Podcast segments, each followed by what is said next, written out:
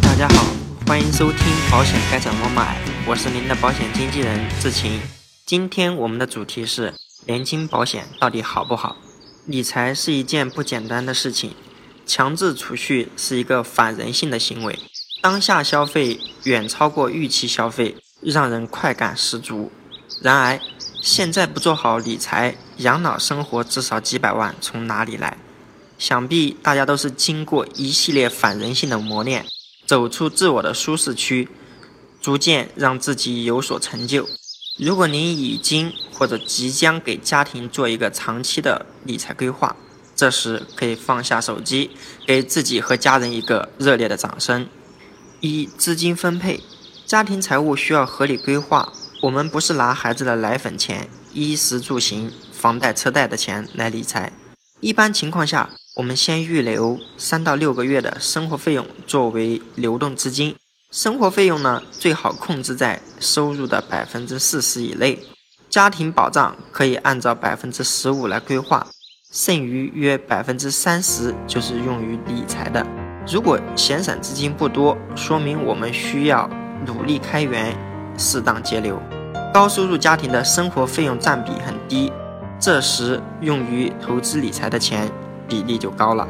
二，为什么要配置年金保险？第一个，我们先看一下定期存款。咱们做定期存款的目的呢，其实也是在于理财。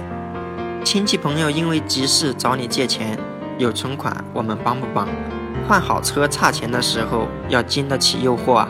再看看我们央行的存款基准利率最近二十年的变化。不少发达国家的存款利率呢，已经进入了零利率或者是负利率的时代。我们国家以后的存款利率呢？二、银行理财，银行经常提醒我们投资者，理财有风险，投资需谨慎，大家却置若罔闻。二零一五年易珠宝事件，网友爆料，中国银行代销易珠宝四点五亿理财产品。今年七月。北京时间报道，女子在平安银行买一千八百万理财，血本无归。二零一五年以来，全国法院至少判决七千三百余起非法吸收公众存款案，这中间也不乏银行业务。所以在银行选择理财产品，一样需要打起十二分精神，根据个人的风险偏好选择合适的理财产品，并注意相关手续。三 P to P。互联网金融目前的监管不完善，投资者应该尽量选择实力雄厚的 P2P 平台。泛亚事件、易珠宝、大大集团、万洲财富等，让很多投资者至今血本无归。近期陆金所挤兑事件，让大家对于互联网金融更是信心动摇。四、基金，基金定投是一个比较好的理财方式，大家应该注意个人的风险承受能力。刚才案例二中说的平安银行一千八百万理财就是基金，所以大伙儿投资一定要擦亮眼睛呐。五股票，股票是有钱人玩的事，较低风险承受能力的投资者还是不要参与炒股这场越陷越深的赌博为好。散户从中如果能够分一杯羹，说明是很有能耐的。三，年金保险理财到底有什么优势？一资金安全吗？所有的保险业务受中国保监会的监管。退一万步说，就算保险公司倒闭了，也有保险法兜底，必有保险公司接替我们的保险，不影响我们的保险责任。二，万能账户有保底收益吗？万能账户的保底收益一般在百分之一点七五到百分之三点五。这一点对于消费者来说非常重要，保底收益是写进合同的，不管市场怎么样，这个收益必须得有。三、每年返还的固定年金多吗？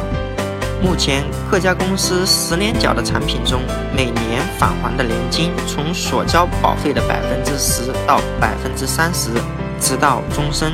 当然，我们选择每年返还保费最多的那个产品呢，这个参数对于我们来说至关重要。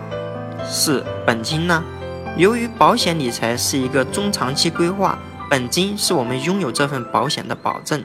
在以下两个情况下，我们可以拿回本金：其一，打算退保时，由于本金是保证的前提，如果退保，通常有损失，具体呢还是要看产品形态。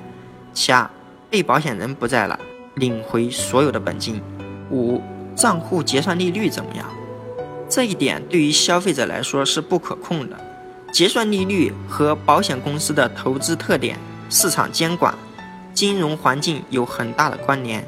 我们只需要选择一个每年固定返还金额高的、保底利率高的产品即可，其余的交给市场吧。只要万能账户的结算利率超过保底利率，那都是多赚的。是案例。王小姐三十岁，为自己规划保障产品，一年缴费一点五万，缴费二十年，也持有少量股票，几乎处于亏损状态。经我推荐，做了一个年缴五万、缴费十年的年金保险，每年固定返还一点四九万至终身。这个年金保险的万能账户保底利率为百分之三点五，成立至今以来，结算利率不低于百分之五点五。一方面，如果不买年金保险，相当于我们拿三十万做了一份保障。买的话，年金保险每年固定返还的钱可以抵消保障型产品的一个保费。二十年到期以后，将年金退保，我们可以拿到四十万，相当于我们消费了十万做了这个保障计划。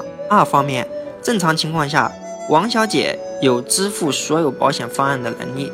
所以，年金保险留下来可以做自己的养老储备。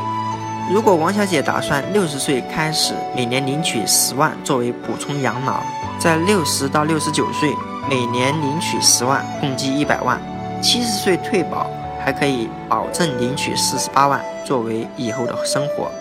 如果保险公司经营水平一般般，账户收益在百分之四点五，七十岁还可以领取七十五万。好的，本期节目到此结束。如果您想找一位财务上的经纪人，志勤可以为您的家庭财务出谋划策。关注我的微信公众号“经纪人胡志勤”，更多有用资讯等着您。